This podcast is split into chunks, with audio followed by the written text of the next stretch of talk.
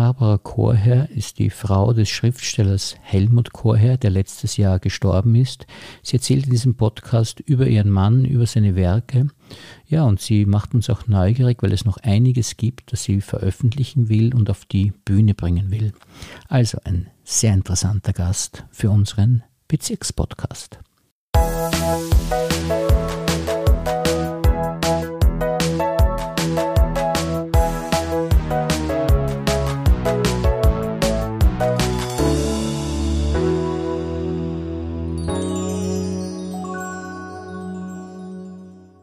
Herzlich willkommen, liebe Frau Chorherr, und vielen Dank, dass Sie sich für uns Zeit genommen haben. Und ich danke Ihnen für die Einladung.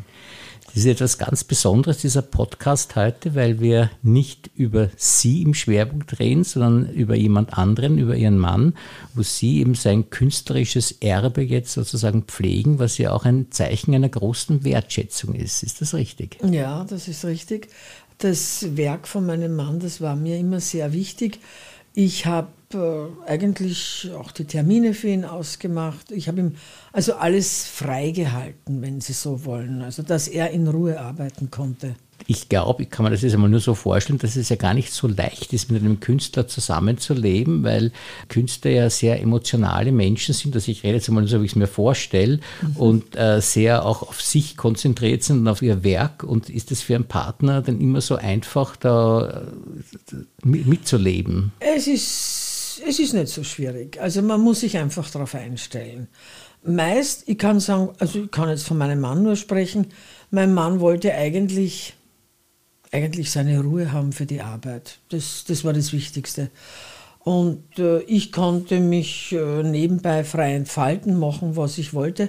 Und ich habe ja dann sowieso immer versucht, etwas zu organisieren, Veranstaltungen, vor allem dann, wie, wie ich in Pension war, noch mehr. Da war es ihm dann teilweise sogar schon zu viel, weil ich so viel Zeit hatte, dass ich dann so viele Veranstaltungen, da hat er dann schon gesagt, bitte bremst dich ein, das ist, wird mir jetzt zu viel. Aber nein, ein Künstler ist, solange er seine Arbeit hat, solange er das Umfeld für seine Arbeit hat, ist alles wunderbar. Und wie darf man sich so ein Künstlerleben vorstellen? Stehen die auch in der Früh auf und arbeiten dann und essen und dann arbeiten sie weiter? Oder sind das immer fixe Zeiten, wo sie arbeiten oder immer andere? Ziemlich fixe Zeiten, mhm. ja, ja. Mein Mann hat ziemlich fixe Zeiten gehabt. Er hat, also war eher ein Morgenmensch und nach dem Frühstück ist gleich gearbeitet worden. Dann haben wir ganz normal äh, irgendwann Mittag gegessen dann kam der heilige Schlaf, ja, der Schlaf nach dem Essen und dann hat er weitergearbeitet. Und am Abend entweder sind wir weggegangen oder meist wollte er gar nicht viel weggehen. Oder es war eine Veranstaltung. Ja, das war auch noch für sich ein sehr schönes Leben. Ja, schönes Leben, aber nicht sehr, wie soll ich einmal sagen, partnerschaftlich orientiert, weil wenn er dauernd gearbeitet hat, haben sie ja wenig Zeit mehr. Also, also sehe ich das jetzt falsch. Oder hat er sich auch Zeit genommen für die Zweisamkeit auch? Ja, das, äh, doch auch, ja, ja. Ja, ja, ja, schon auch. Ja. Das war schon gegeben. Wir sind dann, wenn er nachmittags nicht gearbeitet sind wir spazieren gegangen, dann haben wir uns was angeschaut. Oder wir sind weggefahren. Mein Mann ist so gern Auto gefahren. Ja? Also nicht selbst, er hat ja keinen Führerschein gehabt. Ich bin gefahren und er hat sich die Landschaft angeschaut. Das hat er geliebt. Also das haben wir schon gemacht. Ja, ja, schon. Und beim Autofahren, das ist ja das. Da haben wir am meisten gesprochen, am meisten entwickelt, am meisten diskutiert. Also wenn wir Wien aus See, sind wir ja drei Stunden gefahren. Da haben wir pausenlos geredet und da haben wir Pläne geschmiedet. Das war schon sehr schön. Mhm. Ja. Nein, nein. Das ist ja so schön, weil Sie so ein Teil seines künstlerischen Schaffens auch waren, mehr oder weniger. Und hat er dann auch mit Ihnen gesprochen über Texte, die er jetzt im Kopf gehabt hat, wie er die weiterentwickeln könnte? Mhm. Oder waren es nur sozusagen organisatorische Dinge, die Sie nein, nein. nein, nein. Nein, nein, über seine Pläne, seine Texte. Ich war immer die Erste, die das lesen musste. Er hat viel Wert auf meine Meinung gelegt. Ich habe auch manchmal, wenn er bei Texten, da habe ich dann, konnte ich schon sagen, du, ich glaube, da fehlt noch was oder so. Das hat er dann angenommen.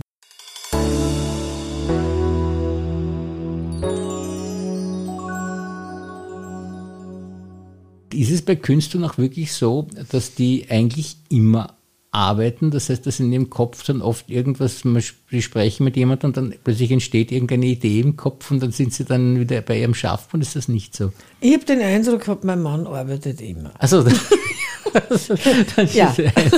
ja. Der, ja. Wirklich, ich habe ja. immer mir gedacht, er arbeitet immer. Auch wenn er mit mir spricht, er arbeitet immer. Und, und die Arbeit war für ihn herrlich. Das war das Wichtigste. Er war so glücklich, wenn er arbeiten konnte. Wo er hingekommen ist, musste die Arbeit äh, gegeben sein. Also wir haben in Aussee alle Möglichkeiten gehabt, wie wir sie auch in Wien gehabt haben. Sonst wäre das nicht gegangen. Ja. Und wie viel Zeit haben Sie da in Aussee äh, verbracht so pro Jahr? Wir waren meistens äh, vor Weihnachten waren wir immer da. Dann zu Weihnachten waren wir dann hier in Wien, weil wir dann immer zu, um Silvester schon wieder Programme gehabt haben in Wien. Und Ostern und dann den ganzen Sommer. Ganz, äh, ganzen typische Sommer. Sommerfrische. Ja, wirklich den ganzen Sommer. Es ist manchmal von, von Mai bis Anfang September gegangen. Mhm. Da waren wir in Aussee und das war herrlich. Und früher waren ja da viele Künstler, weil jetzt glaube ich, sind auch noch viele in Aussee. Ja. Haben Sie da irgendwie Kontakte ja. zu anderen Künstlern ja, auch? Natürlich. Also, ja, Das ergibt sich. Ja, ja, natürlich. Mein Mann hat da, also, vor allem ich habe dann auch teilweise zu Künstlern Kontakt gehabt und äh, mein Mann ist ja nicht so viel weggegangen. Der, aber bei den Veranstaltungen, die wir auch in Aussee gemacht haben, da sind dann Leute gekommen, Künstler gekommen, Schauspieler gekommen, die meinen Mann gekannt haben. Und ja, da war das eigentlich immer ein schönes Zusammentreffen. Das heißt eher so mit ausführenden Künstlern, Kontakt nicht so sehr viele mit äh, produktiven Künstlern, die selber auch schreiben und hat es da auch welche gegeben? Mit Schriftstellern nicht. weniger. Ja. Ja. ja, mit Schriftstellern weniger Kontakt. Er hat also wir haben viel mit Schauspielern, mit denen wir gearbeitet haben oder mit denen mein Mann einmal gearbeitet hat oder mit Regisseuren. Ja, eigentlich die ja, die für uns gearbeitet haben, da haben wir schon viel Kontakt. Da hat sich natürlich, ja. obwohl es ja seltsam ist, weil er sein erstes Stück, eben der Jesus von Otterkring, hat er mit Pella zusammen ja. geschrieben. Das ist eigentlich eine Künstlergemeinschaft, wie sie selten ist, dass zwei Autoren da zusammen ja. etwas schreiben. Nicht? Das hat am Anfang gemacht.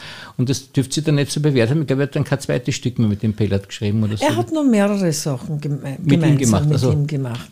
Aber das bekannteste war der Jesus von Otterkring. Und sie haben auch gemeinsam Kinderbücher gemacht. Aber das hat sich dann, also ist dann jeder seinen eigenen Weg gegangen. Und ich glaube, das war auch gut so. Ja. Ich stelle mir das ja wahnsinnig schwierig vor, weil äh, gerade im künstlerischen Schaffen, dass man da jemanden findet, der sehr kongenial ist und, und auch ähnlich tickt, dass man da eben dann wirklich das Gleiche, das ist ja ein, ein Kind, das man praktisch zusammen ja. schafft. Nicht? Das es ist, auch nicht. Ich glaube, es ist auch nicht leicht. Äh, deshalb, äh, in den seltensten Fällen bleiben die dann zusammen, weil dann will doch jeder. Die waren ja damals beim Jesus 22, darf mhm. man nicht vergessen. Also wirklich sehr jung. Und wenn man jung ist, dann, äh, ich würde mal sagen, dann kommt man auch leichter mit jemandem klar. Mhm. Und je älter man wird, also ich kann es nur bei meinem Mann sagen, je älter man wird, desto ja, schwieriger wird mhm. man. Nicht? Das also. geht aber, glaube ich, für alle Menschen. Darf man kein Künstler sein. Ich glaube auch. Das stimmt. Das ja, stimmt schon. Ja, Und sagen Sie, bei Ihrem Mann, das ist ja so ein, ein, ein Schicksal, das äh, viele Künstler haben, dass so das eines der ersten Werke so sehr erfolgreich ist, weil das war jetzt im Volkstheater verfilmt worden und so weiter. Und dann die nächsten, äh, denkt man sich dann, die Latte liegt dann so hoch und man erwartet sich dann auch immer so einen Erfolg. Und wenn es dann nicht mehr kommt, bei Goethes Werther war es ja auch so, dass das der Werther eingeschlagen ist und dann die nächsten Stücke dann alle nicht so gut. Also ja. Er ist ja da in guter Gesellschaft. Aber wie ist er da zurechtgekommen damit? Er ist damit gut zurechtgekommen. Ja, er hat darunter nicht gelitten. Wir haben dann auch noch, er hat dann auch noch sehr schöne Stücke an anderen Häusern gehabt. Mein Mann hat dann noch zweimal am Volkstheater im kleinen Rahmen was gehabt. Das eine, das war U-Boot, das war eine sehr schöne Sache. Das war über eine Jüdin, die sich äh, in Wien in unterschiedlichen Haushalten während des Krieges versteckt hat.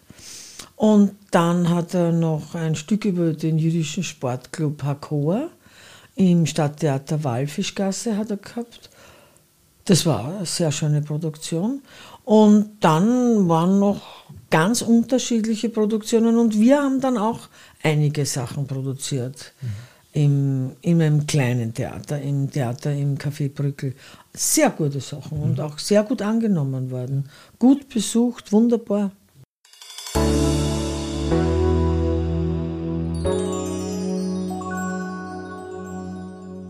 Es ist ja so, dass Sie toll die Dinge selbst organisieren, einen eigenen Verein auch gegründet ja. haben und jetzt über diesen Verein, glaube ich, auch den äh, Nachlass oder so das künstlerische Schaffen Ihres Mannes weiter genau. unter die Leute bringen. Vorher war das schon, also mehr oder weniger 80 Prozent hat der Verein sich um das Werk meines Mannes gekümmert.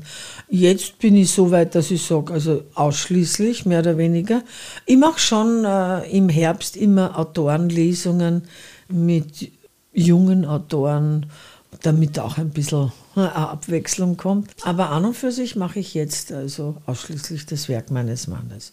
Und es ist noch genug da.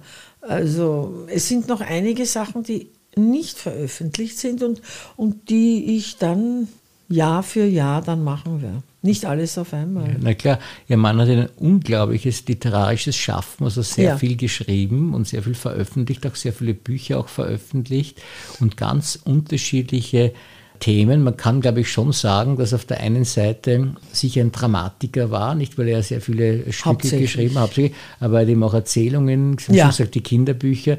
Dann hat er diese szenischen Lesungen, was ja auch so ist, man sagt, die Dramatik lebt noch mit, aber wo er sich sehr vielen Biografien eigentlich gewidmet hat, ja. wo er ja. Äh, historische Persönlichkeiten dargestellt hat. Also ein unglaublich vielfältig interessierter Mensch muss er gewesen sein. Ja, auch viele, einige Monologe sehr gute Monologe geschrieben, die für Schauspieler natürlich eine Herausforderung sind und die wunderbar beim Publikum angekommen sind. Also das muss ich schon sagen. Es war wunderbar. Sehr, sehr schön. Und die sind auch die, äh, sind in, in Büchern herausgekommen, die, auch diese Monologe. Ja, da wir, machen wir auch Lesungen aus diesen Büchern kommt wunderbar an. Ja, sehr schön. Und ich glaube, es ist ja so, dass man an und für sich vom Buchverkauf gar nicht so gut leben kann. Es ist eigentlich, diese Veranstaltungen sind eigentlich das Bessere, nicht? Ja, ja. natürlich. Der Buchverkauf, das wäre, wenn, wenn, wenn Sie einen, einen Bestseller schreiben, ja. ein Krimi, dann geht das über den Buchverkauf. Und ich glaube, ich weiß es nicht genau, mein Mann hat nie einen Bestseller geschrieben. Ich, selbst wenn Sie einen Bestseller von Qualität schreiben, weiß ich nicht, ob man wirklich davon leben kann. Die Lesungen dazu sind schon auch wichtig. Ja, ja, also ja, ja. Die, die, die Lesungen für den Autor, ja, mhm. ja deswegen machen sie das auch. Ja. Und das ist ziemlich anstrengend. Das glaube ich. Ja, das ist nicht ohne. Und hat Ihr Mann früher auch, also, weil er gesagt hat, es war ihm zu viel mit den Veranstaltungen schon, war es auch so, dass er ähm, selber gelesen hat auch? Oder? Ja, teilweise ja. schon. Ja, ja. Ich habe auch versucht, ich habe immer zu ihm gesagt, äh, schau, dass du dich ein bisschen bei den szenischen Lesungen auch ein bisschen einbaust. Entweder als Erzähler oder wie auch immer. Ein bisschen. Früher hat er sich sogar sehr viel eingebaut und dann wollte er nicht mehr so viel lesen. Und ja, aber die Leute wollten ihn auch sehen. Mhm. Also es, mhm. es war, kam immer gut an, wenn er auch auf ja, der klar, Bühne war. Ja, natürlich. In den letzten Jahren, da wollte er gar nicht mehr. Da ist er dann, hat er gesagt, na dann gehe ich hin und, und begrüße die Leute. Mhm. Das hat er dann gemacht. Mhm. Und dann haben die Leute wollten ihn sehen. Ja, ja, ja. das kann ich gut ja, nachvollziehen. Ja. Ja, Sie haben ja auch Schauspieler, die immer wieder die Sachen wissen. Sein, wer sind denn da so die wichtigsten Schauspieler? Also die wichtigsten Schauspieler sind einmal Kurt Hexmann, die Erika Deutinger, der Stefan Parilla, mhm. dann Eva Billisich, die Uli Fessel. Mit Christian Spassek haben sie, glaube ich, auch einiges gemacht. Haben nicht? wir auch einiges gemacht, ja, stimmt. Die, die Hedy Lamar hat er, glaube ich, sogar gespielt, ja, was sehr überraschend ja, ist. Ja, ja genau. Ja, ja, ja, Christian. Der, der scheut nichts, der macht das dann. Ja, das hat er dann. Wir haben auch die Maria Montessori gemacht mhm. und auch mit einem Mann, mit ja. Kurt Hexmann. Und das ist sehr gut angekommen, mhm. sehr gut.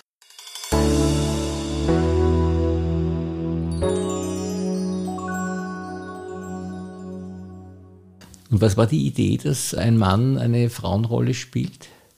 Die Idee war einfach, wir haben wahrscheinlich, wir haben keine passende Frau gefunden. mein Mann, und dann hat mein Mann gesagt, jetzt fragen wir doch einmal, ob er es nicht machen will. Mhm. Und er hat sich dann einige Tage überlegt, weil es ja doch nicht so einfach. Ja, ja, ja. Der, der Christian Spatzek hat sich das nicht lange überlegt. Der ist da eher spontan, mhm. ja. Aber der Kurt Hexmann hat gesagt, gib mir ein paar Tage Bedenkzeit und hat es dann wirklich sehr gut gemacht. Mhm. Also das mhm. war wirklich toll. Wirklich eine tolle Leistung. Mhm. mhm. Aber wenn ich heute mit Lesungen, zum Beispiel wenn ich die Maria Montessori mache, dann, genau, Gabi Schuchter zum Beispiel, mhm. dann, dann mit der ich auch, haben wir auch sehr, sehr viel ja, ja, gemacht. Ja. Armin Franz Sorada haben wir Mit der Brigitte Svoboda, die auch leider schon verstorben ist, haben wir auch viel gemacht. Eine ganz, ganz liebe Freundin. Mit der Androsch, glaube ich. Ja, Claudia Androsch. Wunderbare Sachen haben wir gemacht. Und auch mit der Schwester vom Spatzek, mit der Andrea. Die hat auch, ja, mit dem bin ich sehr freundschaftlich verbunden. Das passt ja auch gut. Also, Sie haben ja auch in Aussee äh, Lesungen gemacht und die sind ja auch teilweise noch sehr, die Androsch, glaube ich, ist ja, ja, genau, ich glaube, die Androsch die hat auch, auch eine Sommerresidenz dort. Ja, genau. Da trifft sich das dann immer ganz gut, dass sie dann gleich dass rüberkommt zur Lesung. Ja. ja. Na, das ist eine sehr wunderbare, ähm, muss ich sagen, Arbeit war das mit ihr. Wir haben mit ihr, also das war wirklich großartig. Äh, die Magda Goebbels mhm. gemacht. Und da war sie fantastisch. Mhm. Wirklich fantastisch. Auch diese vielen unterschiedlichen Persönlichkeiten. Mein Mann hat viele unterschiedliche Persönlichkeiten gemacht, ja. Das ist hingegangen, Franz Liszt mhm. oder Mozart und dann war er wieder beim Fritz Grünbaum oder eben bei der Magda Goebbels, mhm. nicht? Also ganz unterschiedlich. Hat sich, glaube ich, gegen Ende seiner Schaffenszeit äh, mehr den Nationalsozialismus ja. noch hingewandt. Hat ja. das einen bestimmten Grund gehabt? Naja, weil äh, er der Meinung war, dass das teils vernachlässigt wird und wenn man so geschaut hat, war das schon immer wieder schwierig. Also es ist, ja, wenn man das, die politische Situation noch anschaut, war ihm das immer irgendwie unheimlich. Genau, die Neonazi-Szene ist ja, ja was hochgekocht dann wieder. Genau, ja, ja, nicht? was und da das aufkommt. war sein Reflex dann sozusagen, ja, dass er sich ja, dem ja. der Zeit dann auch gewidmet und dann, hat. Und die Jugend hat nicht viel Ahnung. Also ich habe die Zeit Gott sei Dank auch nicht miterlebt, muss ich sagen. Das ist wirklich eines meiner, wo ich sage, da bin ich dankbar, dass ich diese Zeit nicht miterlebt habe. Es muss eine schreckliche Zeit gewesen sein. Also dann wäre ich heute Großmutter.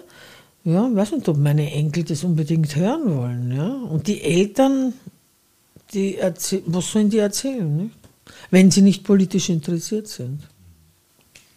Ja, das ist wirklich äh, aber großartig, was er hier alles bewirken wollte, auch gesellschaftspolitisch eigentlich. Ja. Und dann wollte er die Leute eigentlich auch immer unterhalten. Also das Humoristische ist schon in ihm das gesteckt schon, irgendwie, ja, nicht? Das schon. Weil wir haben dann, das war eigentlich meine Idee. Ich habe dann gesagt, wir könnten doch zu Silvester immer was Lustiges machen. Ja, hat er gesagt, was soll man denn da machen? Sage ich, ne, machen, schreiben einen Krimi zum Mitraten und dann machen wir das im kleinen Rahmen. Da stellen wir drei Leute zusammen und dann machen wir das. Und das ist dann entstanden, dass also die Erika Deutinger und der Stefan Parilla, die spielen das Detektivduo und der Kurt Hexmann verwandelt sich in die unterschiedlichen Personen, was natürlich lustig ist, weil er, das ist schon allein die Verwandlung der Loch und Leid schon. Und dann kriegt man eine Karte und da kann man raten, wer der Täter ist. Und das ist dann immer recht lustig. Und diejenigen, die das richtig erraten, wird dann gezogen und dann gibt es drei Buchpreise. Mhm. Ne? Die freuen sich darüber, ja, ja. die Leute im Publikum haben wir eine Freude und es ist ein lustiger Abend. Und ja, mein Mann hat da mehrere geschrieben, sicher schon fünf, sechs wurde geschrieben.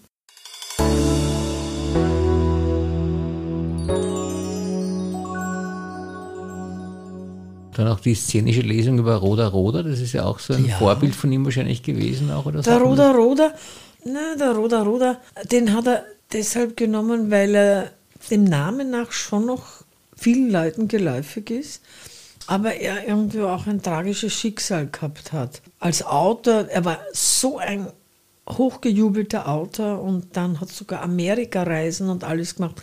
und ist dann eigentlich mehr oder weniger in den, musste emigrieren und ist dann in den Vereinigten Staaten, auch durch Krankheit, eigentlich arm gestorben. Ja. Also das war ein, ein trauriges Schicksal. Das hat, glaube ich, meinen Mann vordergründig berührt. Bei Ihnen ist es ja nicht so gewesen. Nicht? Bei Ihnen ist es so gewesen, dass Ihr Mann eigentlich immer gut über die Runden ja, gekommen ist. ist immer, ja, der ist immer gut über die Runden gekommen. Ja, ja, da ist immer von irgendwo ist immer ein Geld herein. Mein Mann hat auch nie in die Pension eingezahlt. Er hat gesagt, er arbeitet bis zum, bis zum Schluss. Mhm. Ja, das wollte er nicht. Ja. Er hat gesagt, ein Künstler ist kein Pensionist. Ja. Das ist, eine tolle Einstellung. Ja, ja. ist es ihm dann tatsächlich auch gut gelungen, noch äh, gegen Ende seines Lebens dann noch äh, das Schaffen zu? Ja, ja, ja, ja, ja, ja, ja. Das ist, es ist, ist ihm immer gelungen. Äh, wir haben immer gut gelebt. Mhm. Ja, das ist nämlich gar nicht so oft, weil äh, das liegt aber, glaube ich, auch daran, weil sie eben diese viele Organisationsarbeit geleistet haben. Weil ich haben, das auch getan genau. habe, ja natürlich. Und dann konnte man ihm auch eine Gage geben, nicht? Also ja. das ist ja klar. Oder es gibt auch viele Institutionen, wo man ansuchen kann, mhm. wenn man ein neues Werk schreibt zum Beispiel, nicht? Also ja, in Österreich wird schon viel auch für die Künstler getan und dann ja, dann hat er zum Beispiel ein Buch herausgebracht bei der Literaturedition Niederösterreich und ja, die waren eigentlich auch relativ großzügig. Die haben für das Schreiben auch eine Gage gegeben, was normalerweise nicht üblich ist. Nicht? Das war wunderbar. Und dann haben sie Lesungen organisiert. Da haben sie die Lesungen auch gut bezahlt. Und er macht ja viel für die Region, auch, auch das Buch Und Sie lieben aus See, wo er über Leute geschrieben hat, die er Genau. Sagt, und Sie liebten ja. aus See, da hat er Persönlichkeiten genommen, da hätte man andere auch nehmen können, weil ja. dem Ausseerland sind so viele Künstler verbunden und die haben es geliebt.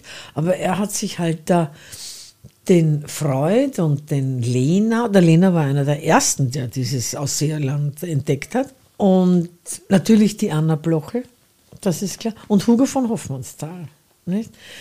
Der Hugo von Hoffmannsthal, der hat in dem Haus gewohnt, wo früher hat man so Sommerfrische gemacht und da hat er das Haus angemietet und die Besitzer sind dann irgendwo in ein Nebengebäude gezogen und haben dem seine Sommerfrische lassen. Das war toll.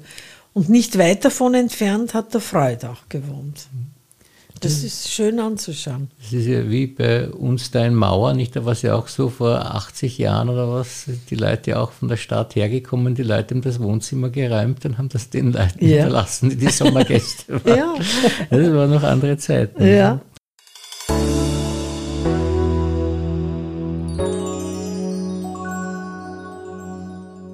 das ist wirklich sehr, sehr interessant. Und jetzt vielleicht zum Abschluss ähm, noch äh, unseren Fragebogen, wo wir ein paar Dinge fragen, wo Sie halt von Ihrem Mann äh, wissen, vielleicht, wie das bei ihm so war.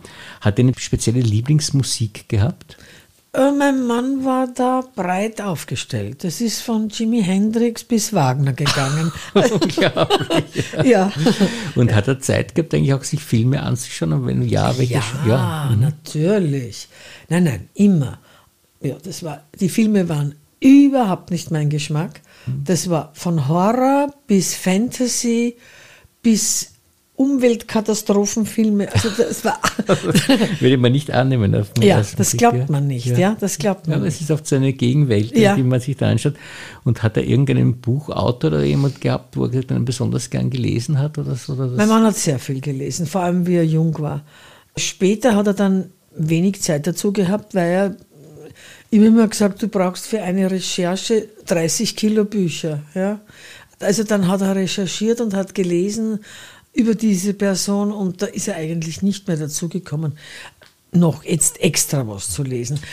Sein Ausgleich war eben dann die Filme, die er sich dann angeschaut hat. Lieblingsurlaub brauche ich gar nicht fragen, das ist wahrscheinlich Aussee gewesen. Ja, weil er da, ich habe immer gesagt, wir fahren jetzt nach Aussee, sage ich, es ist besser, woanders braucht man gar nicht hinfahren, weil dort hast du deine ganzen Spielsachen, habe ich immer gesagt. Und das hat er gebraucht. Er hat ja praktisch fast keine Freizeit gehabt. Wenn man jetzt fragt, was er in seiner Freizeit gemacht hat, da war er eigentlich nicht viel. Ja, da ist er spazieren gegangen nicht, um, ja. den, um den See. Und das ist ja ja, spazieren gegangen oder auch im Prater gegangen, was er am liebsten alleine gemacht hat, muss ich dazu sagen, weil äh, da hat er eh nachgedacht und hat sein Tempo vorgegeben. Ich habe mich dann an sein Tempo nicht gehalten. Das ist dann also nicht gut ausgegangen. also das war eigentlich sein Ausgleich.